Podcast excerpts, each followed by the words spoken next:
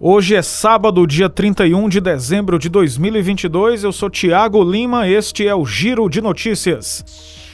O governador eleito Elmano de Freitas anunciou novos nomes que irão compor a gestão estadual a partir de janeiro de 2023.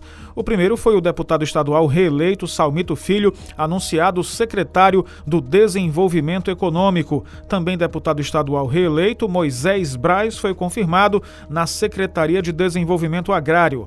Na Secretaria do Trabalho foi anunciado Vladson Viana, Recursos Hídricos Robério Monteiro. Na Controladoria e Ouvidoria Ouvidoria Geral do Estado assume Aloísio Carvalho. A vice-governadora Jade Romero vai ocupar a Secretaria das Mulheres.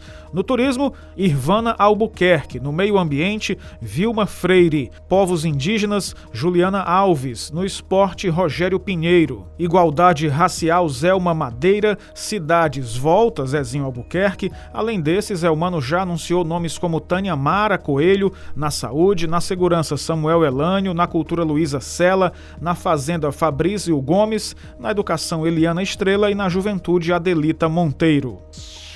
Um homem de 20 anos, suspeito de envolvimento no assassinato da motorista por aplicativo Samira Albino Ribeiro no último dia 30 de novembro, foi preso pela Polícia Civil. A captura foi feita na Aerolândia, em Fortaleza, mesmo bairro onde aconteceu o crime. O homem deve responder por latrocínio. A investigação continua a fim de localizar mais envolvidos. A mulher foi abordada por homens que a esfaquearam enquanto tentavam roubar o seu celular. Samira foi socorrida, mas não resistiu. Brasil.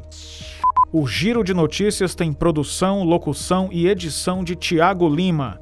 Mais informações no portal gcmais.com.br.